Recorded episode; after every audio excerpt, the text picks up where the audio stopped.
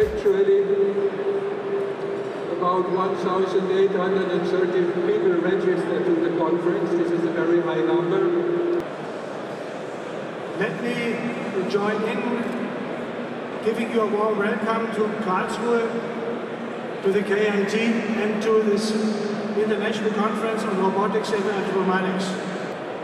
A special welcome goes to all guests who had quite a long travel coming from all over the world to Karlsruhe. It's a pleasure to have you here for the next days.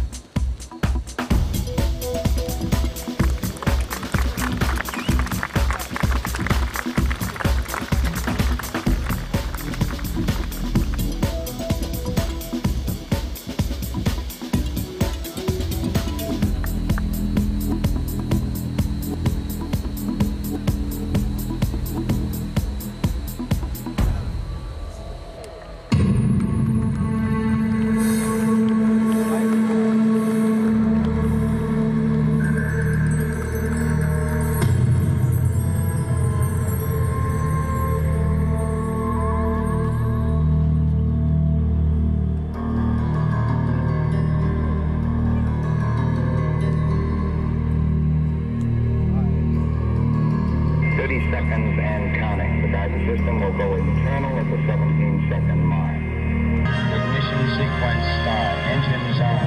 Five, four,